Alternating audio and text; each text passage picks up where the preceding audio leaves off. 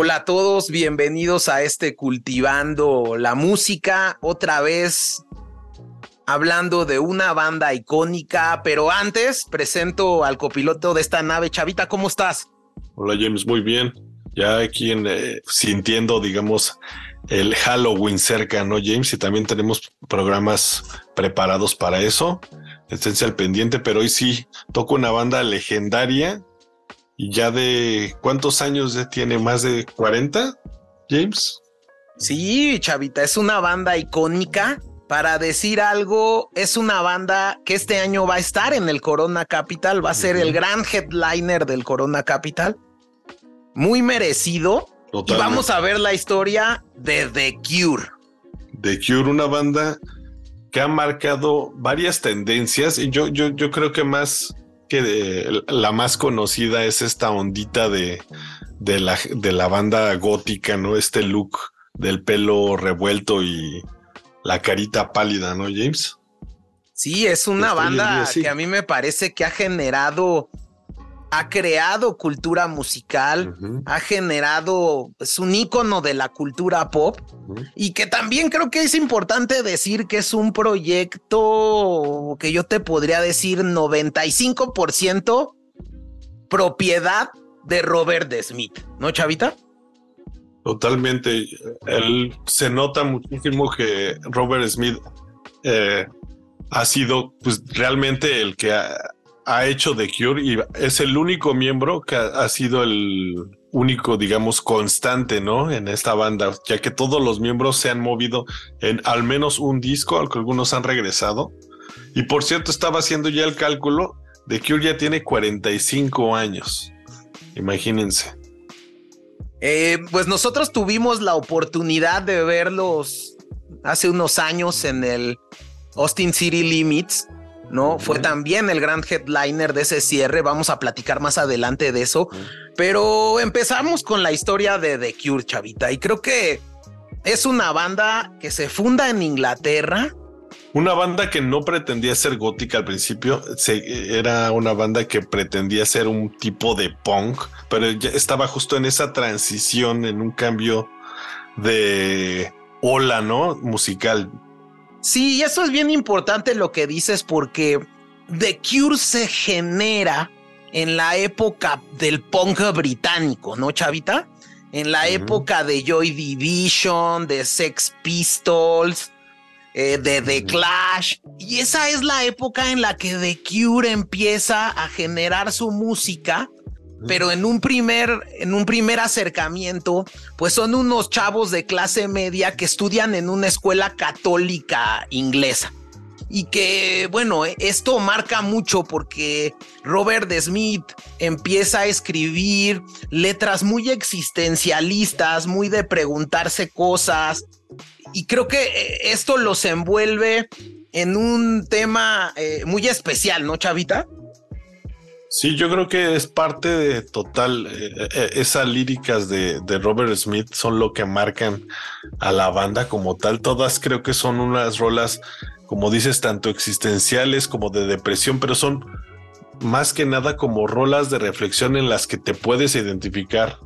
Eh, quizá no con todas, pero muy fácilmente, ¿no? Hay temas tan profundos como, digamos, como puede ser un, un el sentimiento de suicidio, el amor, eh, ah, tiene de todo, ¿no? Sí, cabe señalar también que, bueno, pues muchos eh, eh, expertos y biografías de, de, Robert Smith hablan que su primera banda la hizo con sus hermanos. Realmente la primera banda que él llama como su banda es esta que forman, que se llamaba The Group, el grupo, porque él mismo dice pues que eran los, los, el único grupo que estaba en la escuela. Entonces, ah. Robert Smith forma esta banda que se llama El Grupo y que tarde o temprano lo que yo vi, que es muy recomendable que vean esta parte, eh, el, el, MTV Icon que hicieron con The Cure, que vale mucho la pena. Eh, eh, y ahí, bueno, como que Mike, este Robert Smith platica que, pues, un día los invitan a tocar con The Group tocan tan, pues raro, tan oscuro, que se vacía el, el, escenario y que incluso los llegan a correr, ¿no? De la escuela esta católica, pues por esas letras dark, oscuras que tenía Robert Smith.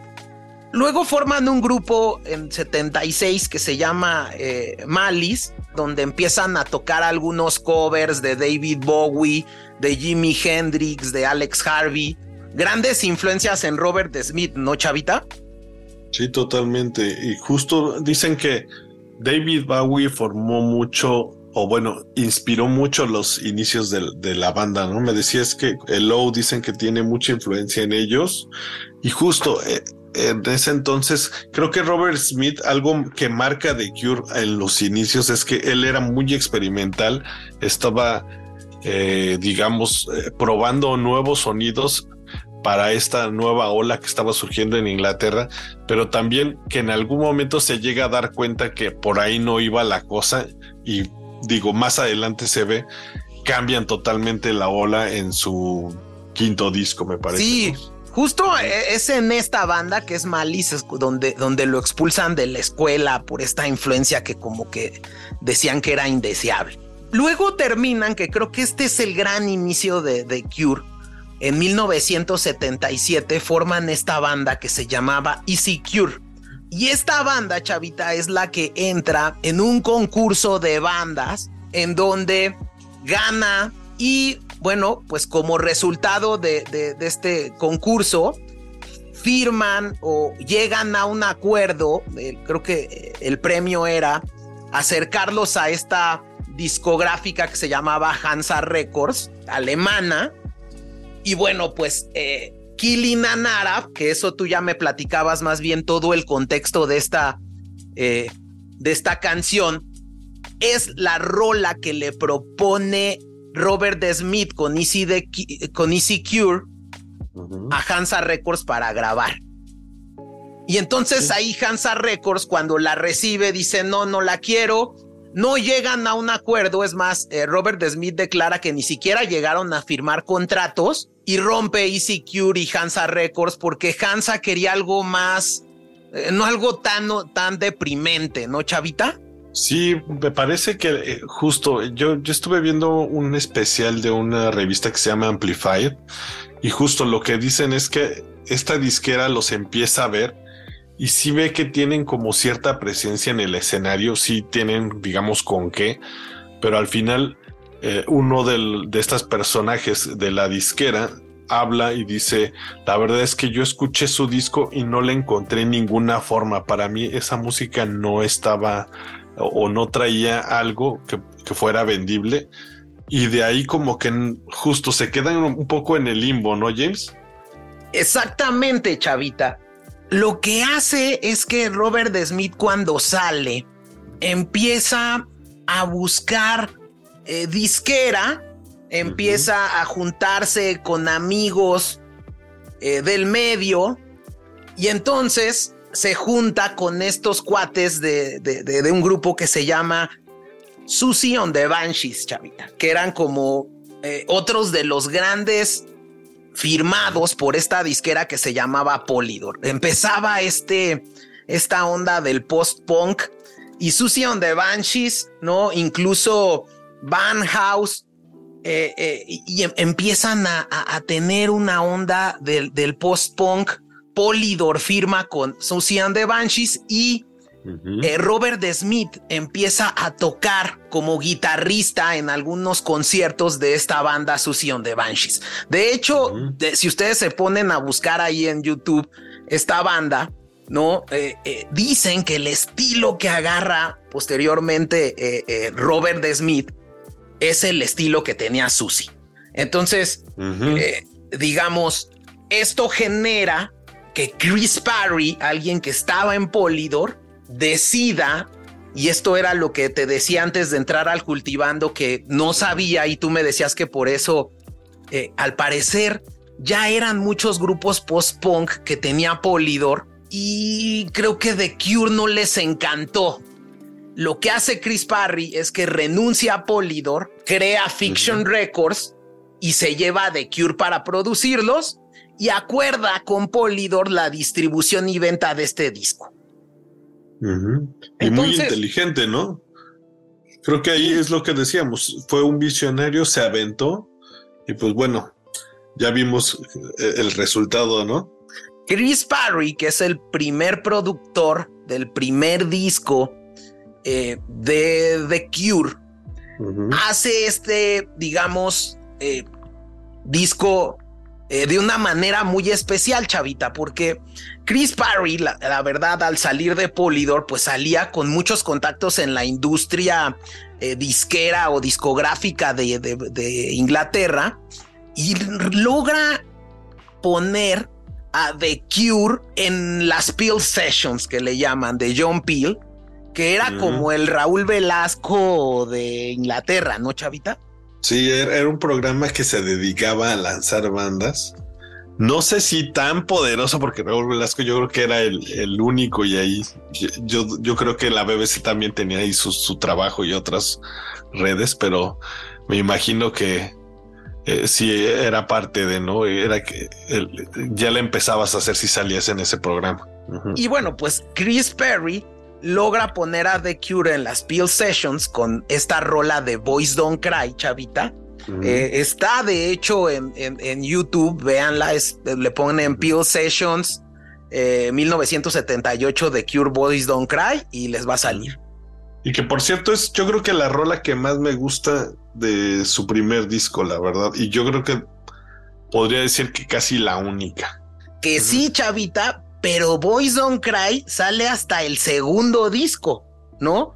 Eh, realmente el primer sencillo de The Cure, como tú decías, es Boys Don't Cry, pero no está en el primer disco de la banda. Y es ahí lo confuso, ¿no? Como que tienen varias canciones que justo pretendían ser parte del primero y salen en el segundo. De hecho, Boys Don't Cry tiene como su propio lanzamiento como sencillo y sale con otras rolas. Es bastante confuso. Si no te guías con, y por eso lo vamos a hacer, si no te guías por los discos de estudio, te puedes perder con The Cure porque tienen una inmensidad de versiones y de discos de recopilación, ¿no? Sí, está cañón. Yo creo que realmente, y como lo habíamos visto, pues en esta parte, aunque The Cure tiene eh, álbumes en directo, álbumes recopilatorios, EP, sencillos, hasta cajas recopilatorias, bandas sonoras, creo que es importante para poder conocer la historia de The Cure, abocarnos a los álbumes que son de estudio y algunas cositas más, pero realmente en este punto hay que ver los álbumes de estudio y son los 13 álbumes que graba The Cure y este es el primero que es el Three Imaginary Boys, chavita. Este primer álbum, ¿no? Three Imaginary Boys tiene eh, una historia muy especial, chavita. Porque, pues recuerden, ¿no? Eh, se había salido Chris Parry a Fiction Records para llevarse a The Cure, pero lo que pasa es que Chris Parry pues tenía, mm, los estaba presionando mucho. Eh, la banda era muy experimental, eran muy jóvenes en la industria y Chris Parry los apuraba muchísimo. De hecho, eh, incluso la mezcla que tiene este Three Imaginary Boys, que luego lo remasterizan en 2004, pero el original era un álbum de mucho cortar y pegar. Eh, aprovecharon maquetas ya realizadas, lo que grabaron lo pudieron grabar en, en, un estudio muy chiquito, o sea, como que mm, era un álbum muy experimental. Eh, e incluso Robert Smith, ¿no? No acepta como el primer álbum, este Three Imaginary Boys, no lo acepta porque es el álbum que menos le ha gustado. Y se nota mucho en la, eh, justo en los sonidos, todo no se, no se ve tan pulido como otros de la banda. No, porque, no que todos lo fueran, porque de hecho yo siento que sus primeros discos son bastante crudos en, en cuanto a sonidos, pero este disco se nota que hay algo que no cuadra justo eh, totalmente, ¿no? Lo que dicen los expertos es no hubo un liderazgo creativo de parte de Robert Smith, ¿no? Es más, la portada la decide Chris Parry. El orden de las canciones lo decide Chris Parry.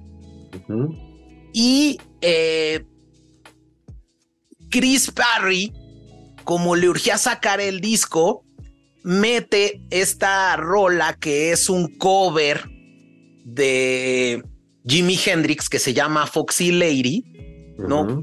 Ven que está grabando en algún eh, inicio antes de grabar en el estudio, estaba grabando Michael Dempsey, que era el bajista, eh, esta canción, porque incluso es la única rola de The Cure que no canta Robert Smith.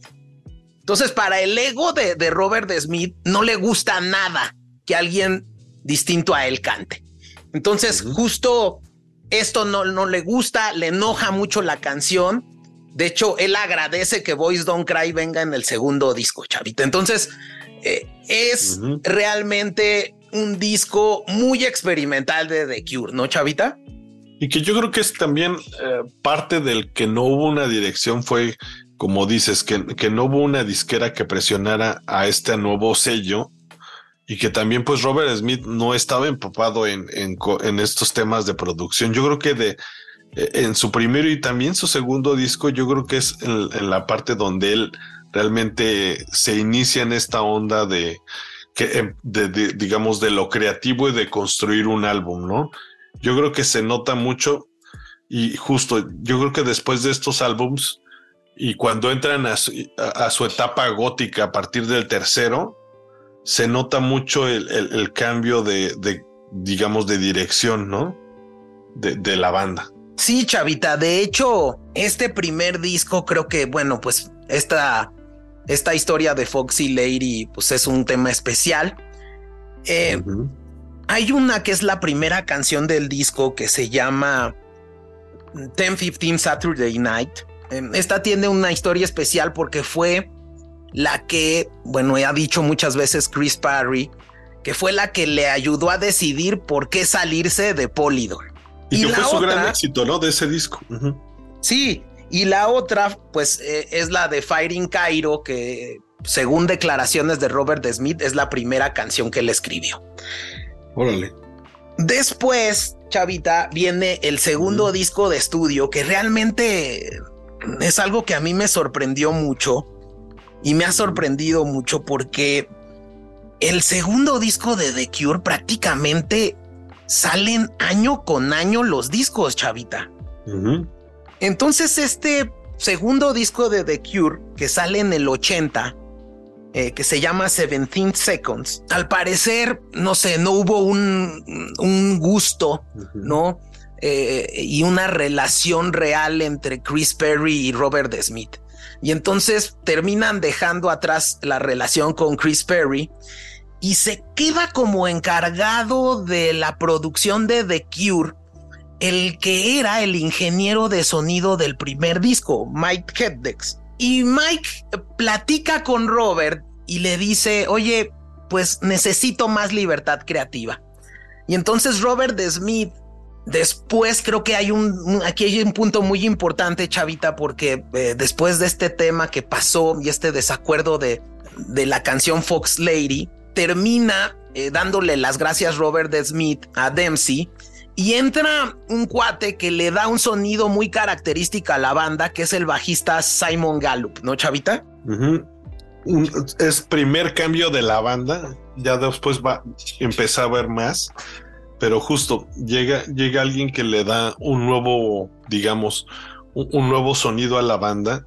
Y ya algo que quería mencionar justo del 17 Seconds, que por cierto es un disco, digamos, eh, bastante oscuro en cuanto a las letras. Tiene una rola muy específica que se llama Killing an Arab, la cual, de hecho, eh, Robert Smith ha pedido varias veces que se quite de, digamos, de los compilados y que no se toque ya o en la radio. Obviamente él no lo puede prohibir, pero digamos, lo pide porque eh, esta, obviamente esta rola habla de un personaje que mata a un árabe sin arrepentimiento, pero bueno, tiene un contexto más atrás.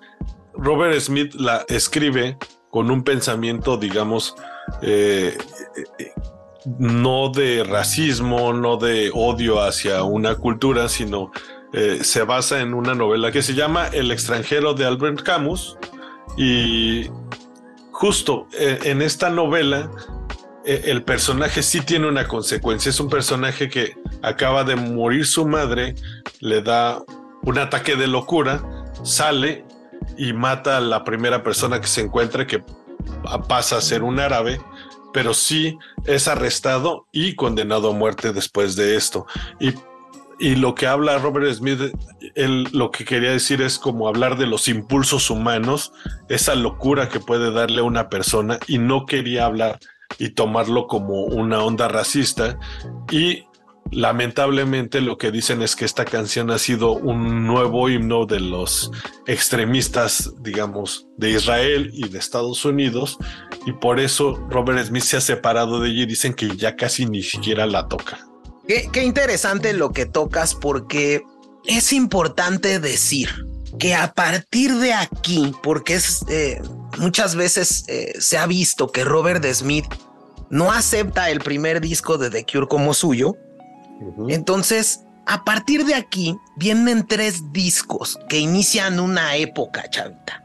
Y es importante decirlo porque inicia la época del rock gótico. 17 Seconds, Faith y sobre todo Pornography, que son álbumes que salen en el 80, 81 y 82, ¿no? Eh, cabe señalar que tanto 17 Seconds como Fate tienen a, el, eh, a Mike Helges, que era el, el productor. Y justo lo que yo creo que hay que destacar primero es el control creativo que tenían Robert Smith y en el Fate eh, se va volviendo cada vez más oscuro, depresivo, ¿no? Eh, deprimentes las canciones. Eh, esta trilogía del gótico se vuelve demasiado oscura, chavita. Sí, y creo que además de eso también eh, empieza a definir el sonido de The Cure, que yo creo que a partir de aquí nace esta onda atmosférica en su música. Yo creo que algo que marca mucho a esta banda es esta atmósfera de sonidos, como me, decías antes de entrar al aire, digamos. Ellos empiezan a utilizar esta onda de flangers, esta onda de ecos, que empieza a marcar este tipo de música gótica, pero además que se ya se queda con la banda este tipo de sonidos, si bien obviamente han evolucionado y así, yo creo que eh, mucho de The Cure es la atmósfera de su música, además de las líricas. Y, creo que aquí es donde empiezan a definirse, o bueno, definirse Robert Smith musicalmente, ¿no, James? Es correcto, Chavita. Mm, yo creo que el dato que muchos expertos han señalado en varios artículos, eh, sobre todo en Enemy, que es donde dicen que toma Robert Smith influencia de esta trilogía de Berlín que inicia con el álbum de David Bowie que se llama Low. Aquí David eh, Bowie les da mucha influencia a los, a los de Cure. Y en esta creo que otra parte muy importante de The Cure es eh, que en medio de, de esta trilogía gótica, eh, cuando se está grabando el álbum Fate por parte de Robert Smith, muere un, eh, un integrante, el cantante de Joy Division, que era Ian Curtis. Y esto marca mucho a Robert Smith. De hecho, lo ha dicho en muchas eh, entrevistas eh, que esto marcó mucho el tema de, del álbum Fate, Chavita. Órale, eso sí no me la sabía, James. Pero bueno, justo después de ese pornography dicen que es como el, el disco gótico, ¿no? Claro. ¿A ti te gusta esta etapa de The Cure? Porque la verdad es que sinceramente a mí no tanto, fíjate. No, no, no creo que sean malos, pero yo no tengo como canciones que ame tanto de esta etapa. Fuera de la de Pornography, que justo le da el nombre al disco, no soy tan fan de, del de, Cure gótico. ¿Tú? Es que a mí como que se me hace un álbum sumamente deprimente como muy macabro, como muy crudo, ¿no? Muy introspectivo, muy crudo. Realmente generó la época del gótico, ¿no, Chavita? Todo la onda gótica, este tema de que, pues, como él era, el característica, pues que era como darky, ¿no? eh, esta parte la genera aquí, Chavita. Sí, totalmente. Yo creo que esa época de depresión de The Cure se nota muchísimo. Y justo yo creo que si no estás en ese, ¿qué es lo que pasa con mucha de la música? No, si no, si no tienes tú una etapa o algo que te identifique con, simplemente, pues pasa de ser, ¿no? Y yo creo que es algo que, pues hizo, generó un movimiento y de hecho hasta un look, ¿no? Creo que hasta los caifanes este, en su principio tomaban este look gótico, pero sí creo que si no estás en esa onda, probablemente no te llegue ese tipo de música. Sí, y, bueno, pues creo que tenía muchos ecos como muy exagerados. y escuchas esta, esta rola de A Forest del 17 Seconds, no ah, sé. esa también es buena, sí, esa también me gusta, tengo que decirlo. Las baterías sintéticas, como la guitarra muy, no sé, muy, muy triste de Robert Smith. Entonces, bueno, pues mm, incluso dicen que lo que sí marcó esto, y, escuchaba algún cuate, una entrevista que le hacían a un ingeniero en audio, que sí marcó una época en donde tenía eh, una ecualización diferente de The Cure. Si ustedes escuchan este primer disco de The Cure eh, y toda esta parte del, del, del, 17 Seconds y toda esta parte gótica, dicen que los graves los hinchan mucho y los agudos los comprimen mucho. Y entonces, si se fijan, se escucha un poco como, como comprimido Sí, la verdad es que yo no lo sabría describir, pero creo que ahora que lo dices hace más sentido. Sí siento que ese sonido de los discos tiene algo como para mí un poco como, pues ya lo había dicho, ¿no? Crudo como chocantón. Quizá eh, creo que, lo que tiene, y este sí es una diferencia, yo creo que técnica que tiene el pornography respecto a los otros dos, es que cambia el productor por este cuate Phil Turnley, Phil Turnley. Y este cuate creo que le da el toque de synth del disco. No sé, eh, eh, este cuate había trabajado eh, con Depeche y con una banda que se llama Human League. Y sobre todo, si, si, ponen eh, eh, alguna rola de esta, de esta banda que se llama Human Lung, se van a dar cuenta de ese sonido que le da diferente al pornography respecto de los otros dos álbumes. Cabe señalar que este cuate luego se vuelve eh, el, el, bajista en el de Top Chavita. Sí. Y que este disco a mí se me hace que pasa un poco más desapercibido, ¿no? Y que es el que marca, yo creo que ese nuevo cambio, porque después del de The Top viene su época pop. Y, aquí eh, creo que es importante, sí, sí, sí, tienes toda la razón. Es importante hacer un, un, un punto porque creo que The Cure tiene un primer colapso, chavita entraron en drogas y alcohol, en, con, por, en excesos, drogas, alcohol. Eh, al parecer, eh, Robert Smith en este último disco era muy déspota en el, en el tema creativo del álbum. Entonces eh, termina peleándose con Simon Gallup. Incluso a Simon Gallup sale de The Cure. Aquí creo que Robert Smith se da cuenta que si sigue en ese sentido, no iba a llegar a ser una banda que trascienda, porque creo que más que ser famoso, Robert Smith quería trascender. Y creo que en el sentido en el que iba la trilogía gótica, no iba a trascender. Porque... Estaba encasillando mucho, ¿no? Exacto. De hecho, Robert Smith ha hablado en entrevistas que a él le, parecía que ya la generación de esta trilogía lo estaba excluyendo incluso de la sociedad, lo veían oscuro. Imagínense qué pasaba en los 70 cuando alguien pues rompía este esquema, ¿no, Chavita? Eh, creo que eh, Robert Smith eh, le pasa eso, él se siente como que pues a lo mejor me pasé de lanza, ¿no?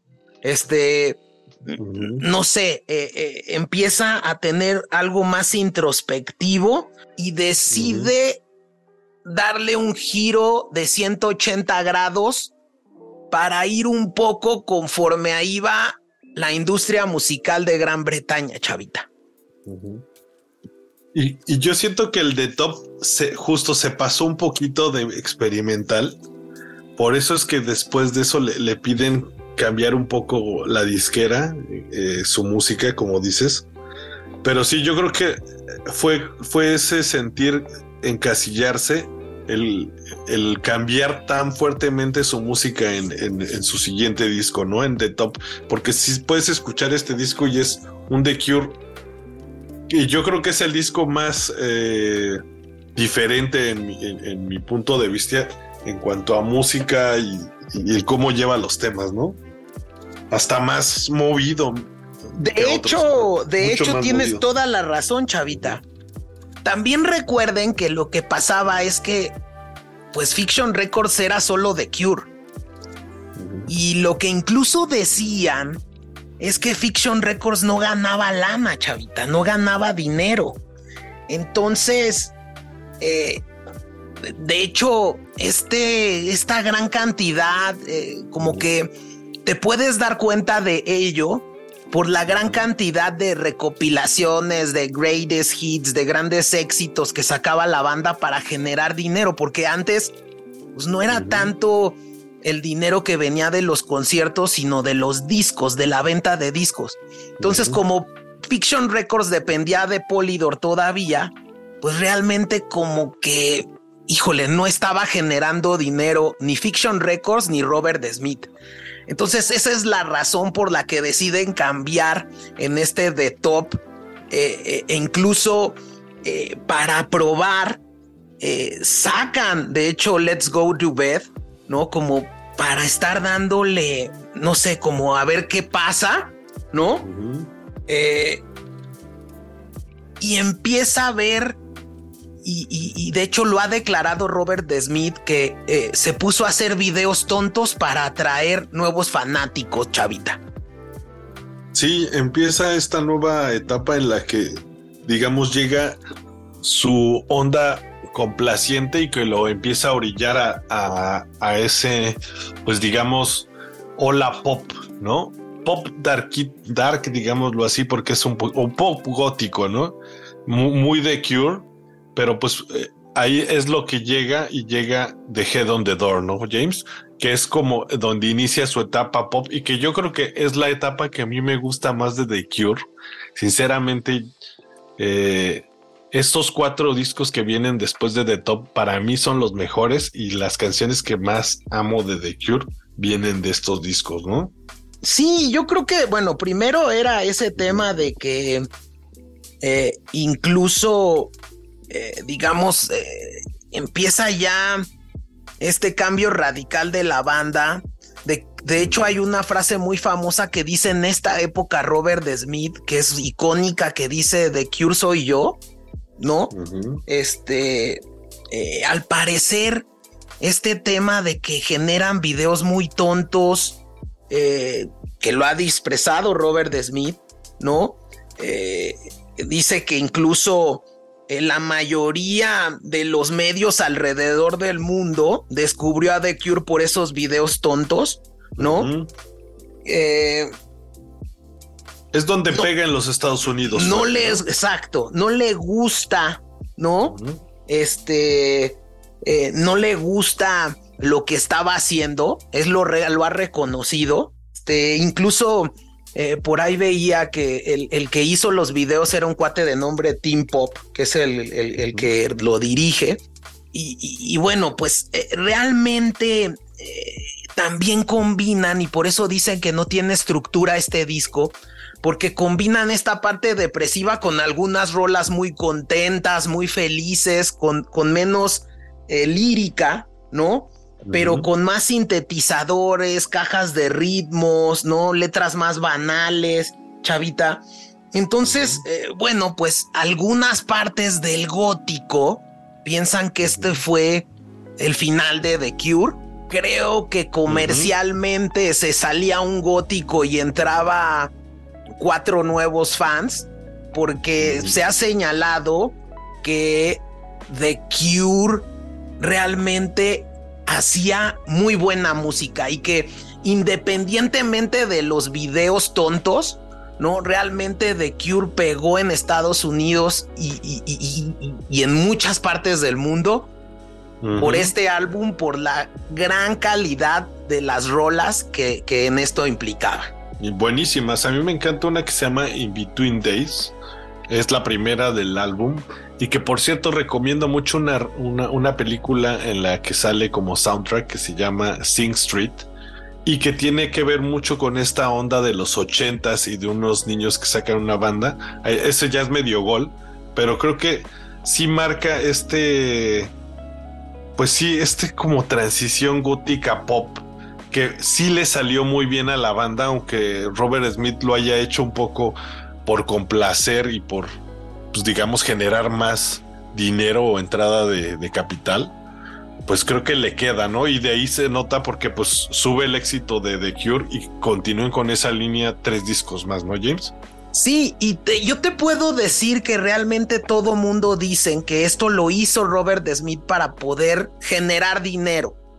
Porque de hecho, en esta misma época, Chavita, es cuando Robert Smith tiene una banda alternativa que decían que incluso esa era la continuación de The Cure si Robert Smith hubiera tenido dinero, que se llama The Globe. Eh, eh, ¿Se acuerdan de los Susie and the Banshees? Pues bueno, algunos de los miembros de esta banda los invita a The Globe para poder tener como que su banda alterna de lo que realmente le gustaba, Chavita. Órale. Eso está bueno el dato, ¿eh?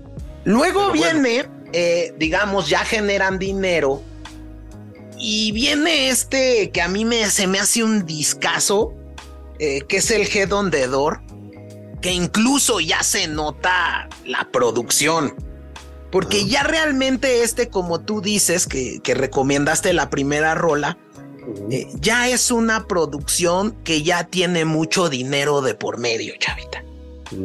Creo que otro factor importante de, de diferencia entre el de Top y el Headson de Door es que regresa Simón Gallup, el bajista anterior, eh, porque el bajista de The Top fue el que era productor eh, de, de Pornography. Eh, pero en este, digamos, en Headson the Door, ya regresa Gallup y como que la banda acepta completamente la dirección de Robert Smith, chavita ya sabían cómo se trabajaba, ¿no? Yo creo que esa es la cosa, como que ya se alinean y creo que hicieron muy buena mancuerna, ¿no? Porque él ya se queda varios discos para adelante, de hecho, no sé si hasta sigue. Sí, chavita, eh, de hecho, ¿no? Este Headson de Door vuelve a enojar un dato curioso de este Headson de Door. Es que Robert Smith es en el primer álbum que se quita su vestimenta de negro y se ponía jerseys de hockey, chavita. Y entonces eso enoja más a los góticos. Sí, es cierto, ¿eh? no lo había pensado así, pero sí es verdad. Empieza ya a utilizar un poquito ropa más. Eh, creo que hasta trae una playera blanca en el de. en alguno de sus videos. Sí, y, sobre todo muchas, eh, muchas entrevistas que ha hecho Robert Smith de esta época, del Headson de Door, que a mí se me hacía un discazazazo, chavita.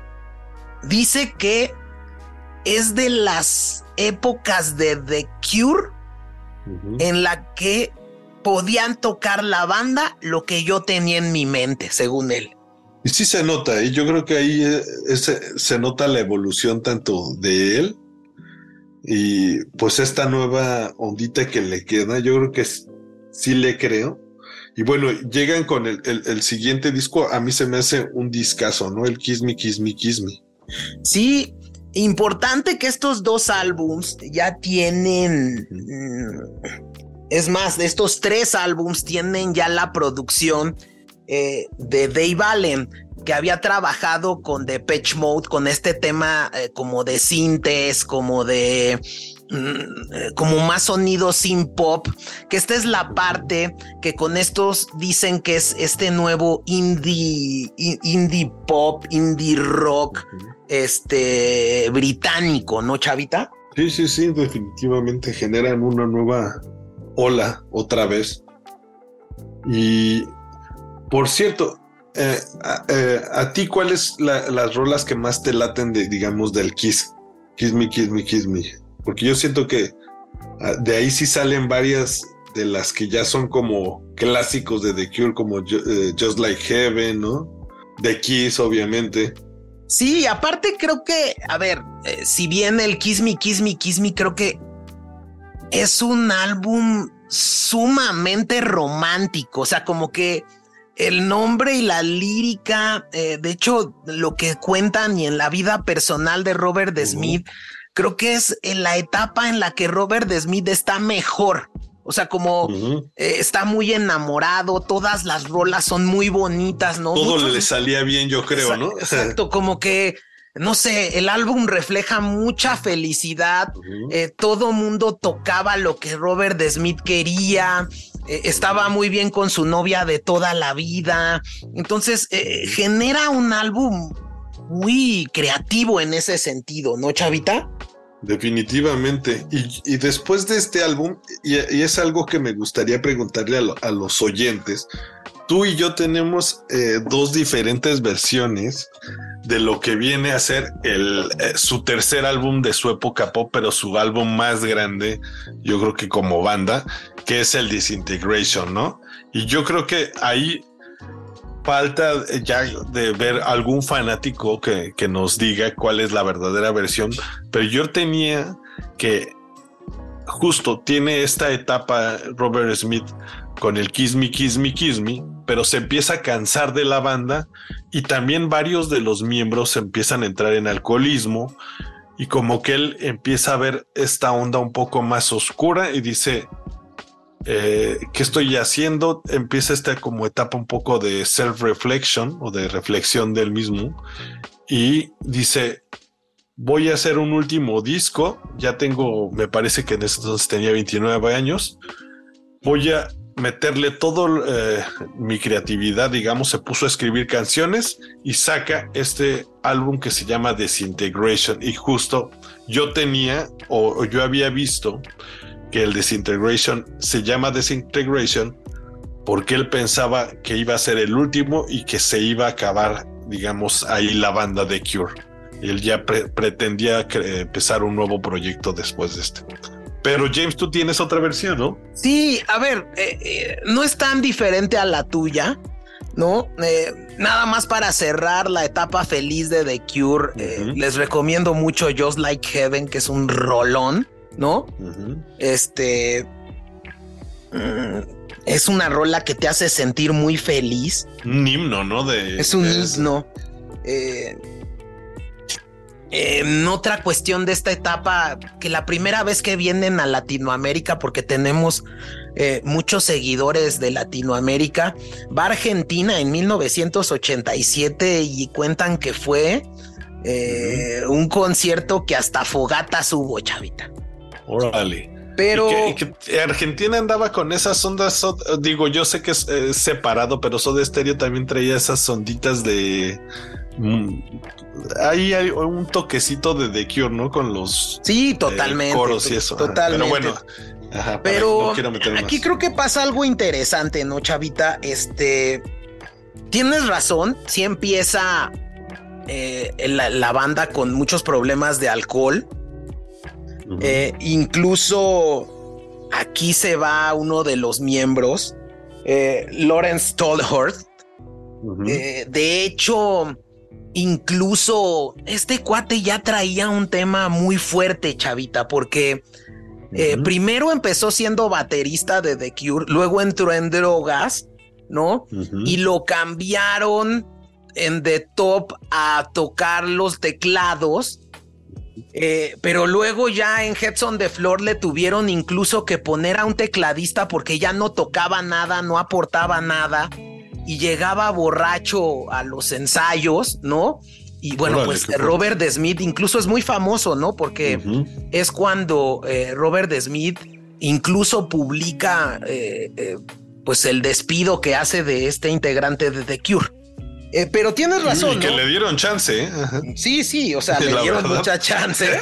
pero, pero, pero digamos, en medio de antes de empezar las grabaciones de Desintegration, pues Robert Smith le da las gracias. Y viene este álbum, chavita, que para mí creo que sí es el mejor de la banda. O sea, sí, sí creo que Desintegration es la cúspide. La cúspide de la carrera de The Cure y de Robert Smith, chavita. Que de aquí salen cuántos sencillos y éxitos, ¿no, James? No, bueno, Así pues te lo este puedes leer y dices, híjole. Sí, digo, la verdad es que eh, muchos de los expertos, y digo, nosotros no somos para nada expertos, pero eh, yo leía eh, en algún blog de guitarristas, chavita, que es un álbum de una maestría icónica en el uso de delays, de chorus, de reverbs, de ecos, ¿no? De la misma voz de Robert Smith. Es impresionante el uso de los ecos. Eh, Tienen muy adornado, pero muy bien hecho, digamos, su música, ¿no? Es como toman este. Y creo que también tiene que ver mucho el tiempo. Porque, eh, bueno, algunos decían, como dicen, que, que, una de las teorías es que Desintegration se llama así porque pues estaba en un punto de desintegración la banda. Pero la otra teoría es que Desintegration, eh, eh, cuando se estaba grabando, en donde se estaba grabando, se incendia, chavita. Órale.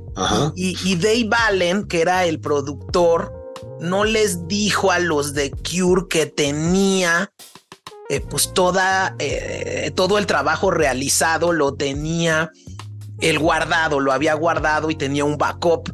Y entonces eso permite a la disquera que les dé, pues después de este percance, que les dé más tiempo para grabar. Y entonces es cuando dicen que se mete en una segunda revisión Robert Smith de todo el disco y es lo que hace que sea tan bien creado en materia de sonido, chavita. O sea, le dé tiempo de pulirlo y de repensarlo, que eso está muy interesante. ¿eh?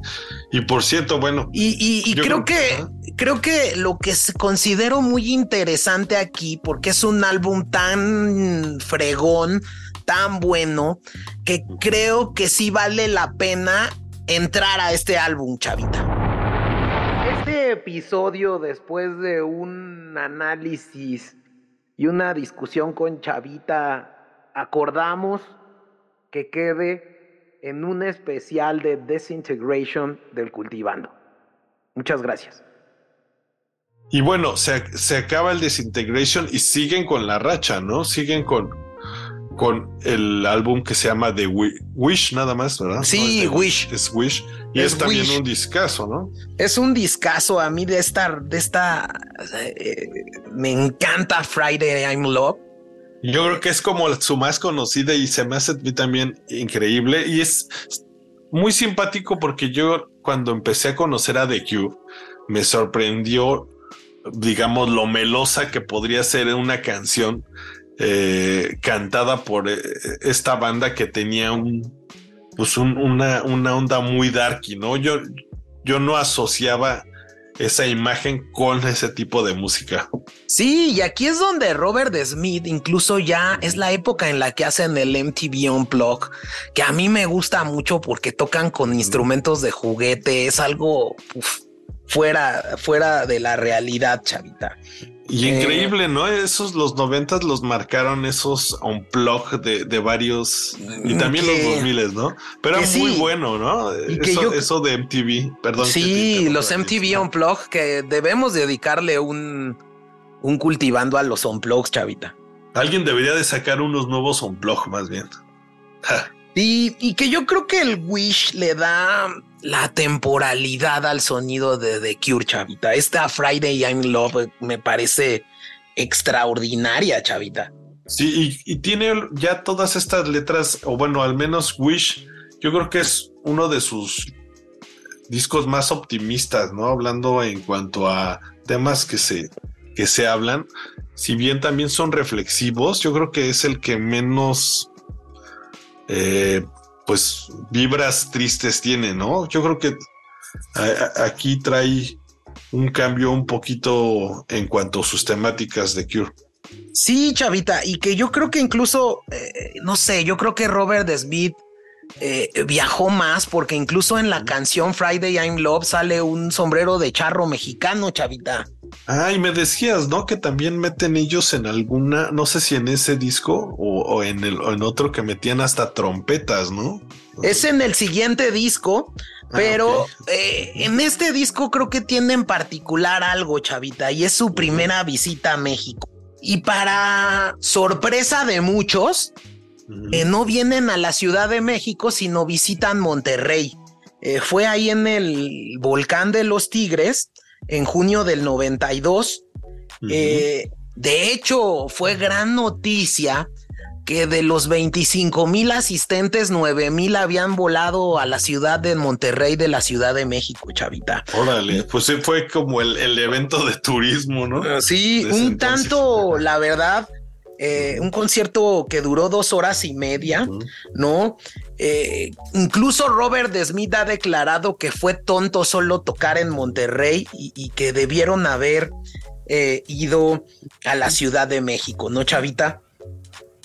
Sí, pues yo creo que ahí fue, digo, no lo sé, pero yo supongo que fue por por practicidad y cercanía con los Estados Unidos y que no pensaron tener tanta relevancia en México, ¿no?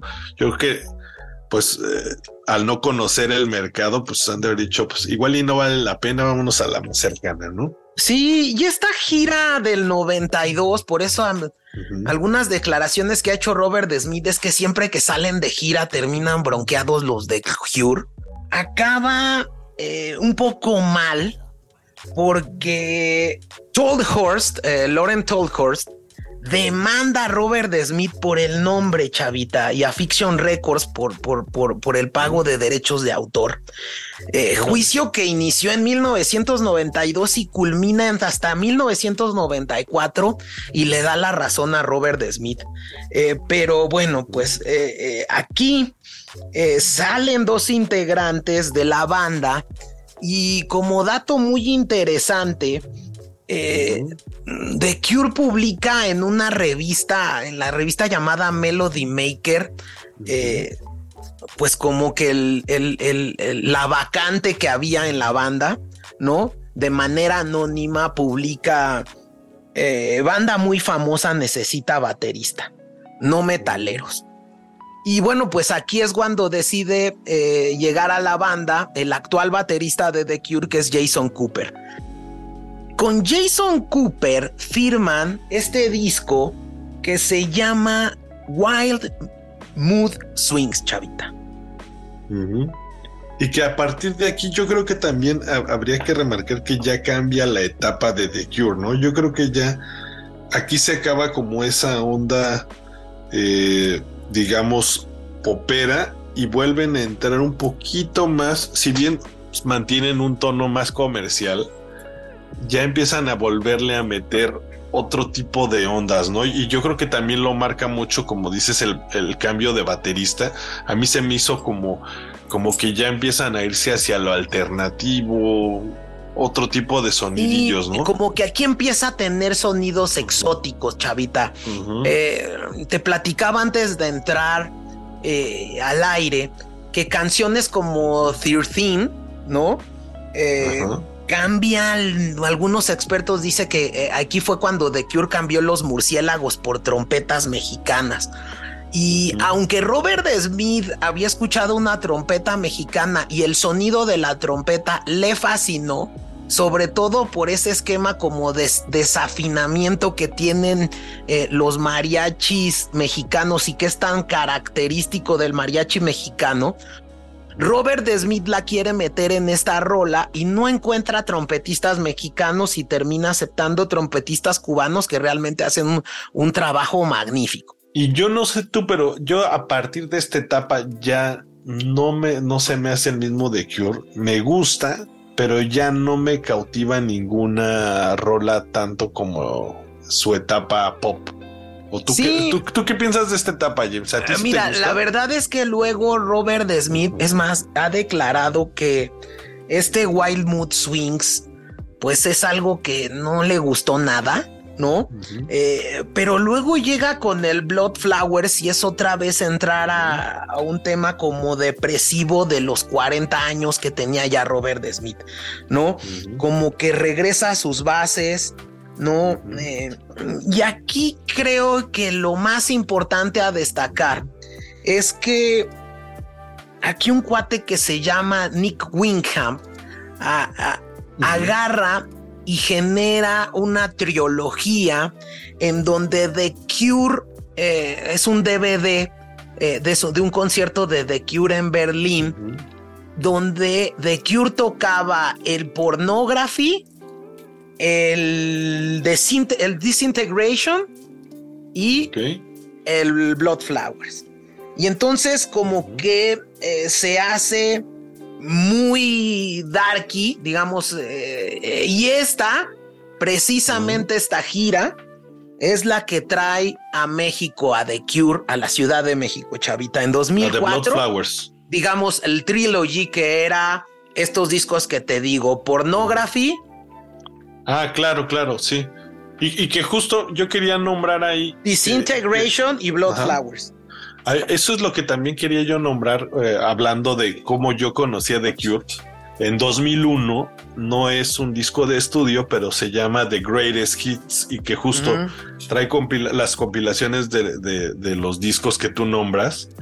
Y a mí me gustó mucho The Cure con una... La, tienen dos rolas que sí son originales, aparte de, digamos, eh, de, de, los éxitos. Y hay una que se llama Cut Here y fue la rola que me introdujo a The Cure a mí. Y creo que es, uno, es un disco que vale la pena si quieres empezar a conocer a The Cure. Se llama The Cure Greatest Hits y que dicen que también lo sacaron un poco para reconectar con esta pues nueva generación de los 2000 y meter nuevamente en la escena a The Cure. Eso ya lo, lo, lo vi también en este especial de, eh, de Amplified y que se me hace interesante, ¿no? Como pues la pensaron bien, oye, hay que refrescarnos, y pues me lanzan un, disco de éxitos en un muy buen tiempo, ¿no? Sí, me, parece la verdad que, a mí me gusta el Blood Flowers, quiero decirlo. Se me hace un buen disco. Eh, no es el mejor de The Cure, pero, pero me gusta, no se me hace malo. Eh, llegan a México y The Cure da tres noches en el Palacio de los Deportes, quien conozca la Ciudad de México, el llamado Palacio de los Rebotes, chavita, que para decir la verdad es un lugar muy bueno, es muy bonito, pero si no estás en la parte de abajo, mejor no vayas porque rebota mucho el sonido. Y depende mucho del ingeniero sonido lo que dicen, ¿no? Te puede tocar un muy buen concierto o una pues muy mala onda, porque es como dices, es una cúpula metálica que me imagino no fue pensado para, para dar conciertos, pero pues en México es un venue eh, popular para atraer artistas. Sí, y, bueno, pues eh, estos tres fechas de The Cure en 2004 son sold out en menos de dos horas, chavita. Órale. Entonces, cabe señalar que México es un país con más fans de The Cure. ¿eh? Sí, no, no lo dudaría. ¿eh? Y bueno, y en este año también sale su, su disco homónimo llamado The Cure, ¿no, James? Sí, y aquí creo que, bueno, pues... Eh, eh, Yo de este nada más rescato The End of the World que me gusta mucho, pero el disco en general a mí me pasó un poco desapercibido. Yo estuvo raro porque los justo los conocí en los 2000 pero me puse a escuchar discos viejos, no lo nuevo. Sí, la verdad es que estos discos incluso dicen eh, que ya de Cure y se nota como que ya quería terminar. O sea, a, Robert Smith, pues no le gustaba ya mucho eh, estar eh, en esto, en este tema. que te vas gastando también, ¿no? Yo creo que ya 40 años, ya que, o sea, digo, seguramente tienes que decir, pero ya tenía una vida cómoda. Sí, y, bueno, pues eh, eh, tras una gira mundial eh, centrada en actuaciones en festivales, a mediados de 2005, el guitarrista Perry Bamonte y el tecladista Roger O'Donnell dejan la banda debido a discrepancias con Robert Smith. Ese mismo año, el grupo recluta eh, a Paul Thompson, que hay una historia eh, con la que la formación volvió a quedar establecida como cuarteto, hecho que no ocurría desde 1994 y sin la presencia de un tecladista. Eh, luego, em, ya por último, la banda saca este último disco de estudio, que es el, el 40 Team Dream, que se previó inicialmente que saliera en 2006, en noviembre, pero finalmente lo lanzan hasta octubre de 2008, ¿no? Un disco que recibe críticas muy flojas de la prensa especializada, pero en general creo que tuvo gran aceptación de sus seguidores. En los eh, realmente fueron lanzados aquí los sencillos de Only One, Freak Show, eh, Sleep When I'm Dead y The Perfect Boy. Eh, al parecer Smith había legado en un principio que iba a ser parte de una colección doble este último disco y que el siguiente se iba a llamar en lugar de 413 Dream iba a ser el segundo 414 Scream como eh, grito en modo a continuación de este 413 Dream. Sin embargo, bueno, pues se ha visto muy postergado y no tiene fecha posible de, publicación. Eh, The Cure ha logrado ingresar al, Salón de la Fama del Rock and Roll, ¿no? Creo que sin duda alguna. Eh, ha ganado un sinnúmero de premios, Chavita, por demás decirlo que eh, bueno, pues sin duda alguna, incluso las líricas, es un, era un cuate muy estudiado, como dices, leía a Albert Camus, a Sartre, a Kafka, eh, tenía una influencia eh, de Jimi Hendrix, de David Bowie, de Lizzie, de los Beatles, ¿no? Y bueno, pues ha dejado como legado grandes artistas de la escena indie, como Interpol, The Essence, como The Rapture. Eh, en México yo podría decir a los caifanes, eh, Lucibel, Soda Stereo, los propios héroes del silencio. Eh, híjole, ha generado un sinnúmero, ¿no, Chavita? Sí, totalmente es una fuerte influencia en muchas bandas, justo tanto latinoamericanas como gringas y de todo el mundo. Yo creo que la música de los ochentas sí la marcó mucho esta banda de The Cure. Obviamente hay muchas otras, pero estos sonidos de, digamos, de los delays, los coros, hoy en día todavía hay bandas indies que los siguen utilizando y que, pues bueno, llegaron para quedarse este tipo de atmósferas, ¿no? Eh, estos sonidos yo creo que de atmósfera de onda oscura sí los marcó mucho de Cure. Sí, y, artistas tan variados como Air, Interpol, Ton Morello, Linkin Park, Fred Durst, Placebo, Kirk Hammett. yo creo que también, yo siempre lo, he relacionado un poco, aunque no suena tanto su música, pero a mí siempre me ha sonado que tiene algo de The Cure. Sí, es más, Brandon Flowers de The Killers, ¿no? Eh, Green Day lo ha declarado abiertamente que el la primera vez que empezaron a tocar, tocaron The Boys Don't Cry. John Fruciante y Flea, del cual tenemos un cultivando los Red Hot Chili Peppers ¿no?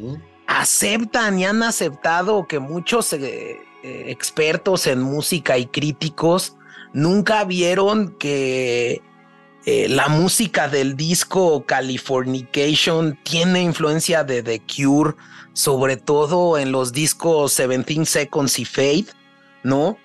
Eh, la propia imagen de Robert Smith es un icono, chavita, que genera el gótico, ¿no? Justo me decías, ¿no? Que, que, hasta en South Park ha salido ya. sí, claro. Eh, los fans de The Cure son un culto, ¿no? Ustedes cuando vayan a un concierto de The Cure van a ver a toda la gente vestida de negro. Eh, realmente lo que hizo Robert Smith es impresionante, ¿no? De hecho, en algún momento tuvo un, Cure, un Curiosa Tour Festival en 2004, donde imagínense, eh, esta banda era el headliner, pero participaban Muse de Rapture e Interpol. Eh, Buenísima haber estado, ¿eh? Sí, sí, sí. Bueno, pues para decirlo, estos de Cure tienen estos 13 álbums eh, de estudio, 6 en vivo, 9 recopilatorios, 10 EPs, 46 sencillos, 43 videos musicales, 4 soundtracks y, demás.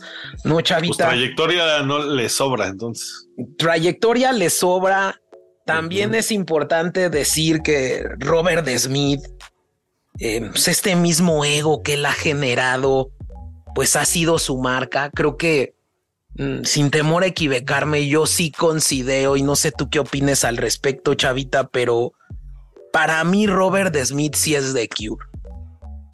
Sí, totalmente. Yo creo que, pues sí es como su proyecto y pues se ha notado, ¿no? corre, quita, pone y. Sí. Y creo que es ah, lo que también hace buena la banda, ¿no? Al final es, pues, Robert Smith con su libertad y pues toma, yo creo que ya nada más algunas inspiraciones de los miembros, ¿no? Eh, que, que leía en su momento que mm, toca un montón de instrumentos, Chavita. ¿Tú sabías eso? No, la verdad es que no. Yo siempre lo he visto tocar nada más guitarra y pues cantar. Sí, pues toca guitarra de 6 y 12 cuerdas, bajo de 4 ah, y 6 cuerdas, teclados. Eh, incluso yo leía que tocaba eh, la flauta de doble pico, la armónica y el cello, chavita. Órale, pues sí es como un, eh, digamos, un, virtuoso de la música. Entonces, sí, bueno. Y aparte pues también en la cultura pop, en la cultura pop, ¿no? Eh, sin, sin, duda alguna, El Cuervo, ¿no? El cómic del Cuervo realmente eh, utiliza la, la, imagen icónica de, Robert Smith. Morfeo, el personaje principal de la serie de cómics de Sandman, ¿no? el joven Manos de Tijera, que también es una película de Tim Burton, ¿no? utiliza como ícono a Robert Smith. Y bueno, también ha declarado el director Paolo Sorrentino, que también se inspiró en la figura de Robert Smith para el personaje de Cheyenne que interpreta Sean Penn en la película This Must Be the Place, ¿no? No sé, chavita, pues eh, para concluir, a mí me, me, me parece que sin duda alguna es una historia de una banda que es icónica, que marcó la industria musical y que realmente Robert Smith es un antisistema, chavita. Es un cuate que ha incluso dicho que eh, le han ahí eh, tratado los ingleses de dar algún título nobiliario como Sir, pero dice él que cuando en ese momento a él le digan, él prefiere cortarse las manos, chavita. Incluso ha hablado y le ha llamado eh, estúpidos a los reyes de Inglaterra. Y, bueno, pues es un antisistema y está en contra de la monarquía inglesa, chavita. y que ya tiene la talla para hacer ese tipo de, digamos, tener ese tipo de rebeliones, ¿no? No, cualquier persona se, se lanza a dar este tipo de declaraciones. Y, a mí algo que se me hace muy curioso es justo Robert Smith como tal, el nombre, pues Smith es uno, es como el Pérez de México, Robert, pues, Roberto igualmente es un nombre tan común, pero tanto ha marcado este personaje que él es Robert, ¿sabes? Él es Robert Smith. Si tú, si tú escuchas Robert Smith, piensas en él, más que en, un, en que sea un hombre común, ¿no? Sí, digo, y la verdad es, es, es, es interesantísimo eh, todo lo que genera alrededor Robert Smith. Eh, a mí me gustaría también decir, tú que te gusta mucho el tema de las guitarras, Chavita. Y bueno, pues Robert Smith ha pasado por todas las guitarras, o sea, ha tocado así ah, totalmente. Fender, la Jazz Master que inició en los 80, luego luego tocó con Telecaster que es del 83 y luego. Con Guild también ha tocado. De hecho, una Guild, la de Just Like Heaven, la toca con una de 12 cuerdas Guild. Ha tocado Gibson, la, la SG, ¿no? Eh, luego Gretsch, ¿no? También eh, eh, tocaba una que era la Tennessee Rose, ¿no? Y ya luego, a partir de los 2000, empezó con la Silver Falcon. Y bueno, pues realmente otra que es eh, hoy en día es Skecter, que es como una, una firma eh, que desarrolló un par de modelos eh, inspirado en su banda llamado Skecter Ultra Cure. ah, esa sí no te la manejo, ¿eh? Sí. Pues está interesante. Entonces, bueno, pues ustedes van a poder darse cuenta y esta es la guitarra que Robert Smith está sacando actualmente en sus presentaciones, Chavita. Súper interesante, ¿no? Y creo que valió la pena retomar esta banda. Sí, es una banda que valía la pena y que yo le recomiendo a todos los oyentes. Es de esas pocas bandas, o bueno, así como Paul McCartney, que se te puede ir mañana el artista, eh, Dios no lo quiera. Y yo creo que si tienen la oportunidad de ver un icono, pues antes de que pase, ¿no? O que se decida retirar, porque ya tiene como 65 años Robert Smith. Y yo les quiero decir que, a ver, el Corona Capital vale la pena por esta banda, sin duda alguna. Nosotros tuvimos la oportunidad de ver a The Cure como headliner del Austin City Limit Chavita y creo que fue memorable totalmente. Memorable. O sea, algo que van a ver es el control que tiene Robert Smith del escenario, cómo realmente parece que están escuchando el disco cuando toca Pictures of You, ¿no, Chavita? Sí, la verdad es que ellos, yo creo que algo que respetan mucho sí es, eh, si bien no hacerlo totalmente fiel al, álbum, sí se llevan en una línea y es algo que yo aprecio mucho, no me gusta cuando se salen demasiado de, eh, digamos, de la canción que pues algunas bandas lo hacen pero yo creo que The Cure, eh, tanto es un showman, obviamente Robert Smith trae toda la presencia, pero sí los músicos se nota musicalmente trae todo. De hecho, los tuve la oportunidad de verlos a ver aquí en Frankfurt. Y sí, creo que 100% recomendado, dejémoslo así. Y pues más si es la primera vez que se acercan a The Cure, pues tienen ahí en caso de que no les gustara, no lo creo, pues se pueden ir a, otra, a otro escenario, ¿no, James? Sí, y yo creo que en algún momento eh, platicaba con, eh, antes de, grabar este cultivando con, con Jams, que les recomendamos el episodio que tuvimos eh, del Oktoberfest con él. Es un gran músico, tiene una banda increíble que ya pondremos y lo entrevistaremos, pero él me decía algo que es realista y que luego vi en una declaración de Fear Dust, este es el, vocalista de Limbiskit, y decía eh, que son eh, muy hipnóticos, muy románticos y aunque tocan sencillo, con la sencillez que tocan pueden hacer una obra de arte, chavita. Y creo que eh, eso y decir que The Cure es para mí el principal significado de cómo hacer bien una rola feliz y cómo hacer bien una rola triste. Eh, con esto yo concluiría. Y además de darte esa responsabilidad, chavita, te, les recomendaría yo, también por ahí tuvieron un MTV Icon, que es muy bueno porque quien conduce este programa, se los recomiendo, está en YouTube, es Marilyn Manson, que es un fanático de The Cure, ¿no? Y bueno, pues para que se den una idea, Razorlight, Deftones, Blink 182 y AFI tocan, y les voy a dar eh, en desorden, pero tocan Boys Don't Cry, tocan A Letter to Elise, tocan Just Like Heaven y tocan If Only Tonight We Could Sleep. Pues Chavita. Le sobran tributos, ¿no? Le sobran tributos y te doy la responsabilidad de cerrar este cultivando con alguna rola de The Cure, Chavita. No, pues yo totalmente voy a recomendar igualmente eh, para salirme de línea, porque obviamente todos ya conocen el Disintegration, etcétera. Justo esta rola que nombré hace rato se llama Caught Here. Eh, viene en su disco de grandes éxitos y se lo pueden echar, pues, denle su escuchada antes de irlos a ver o simplemente por puro gusto.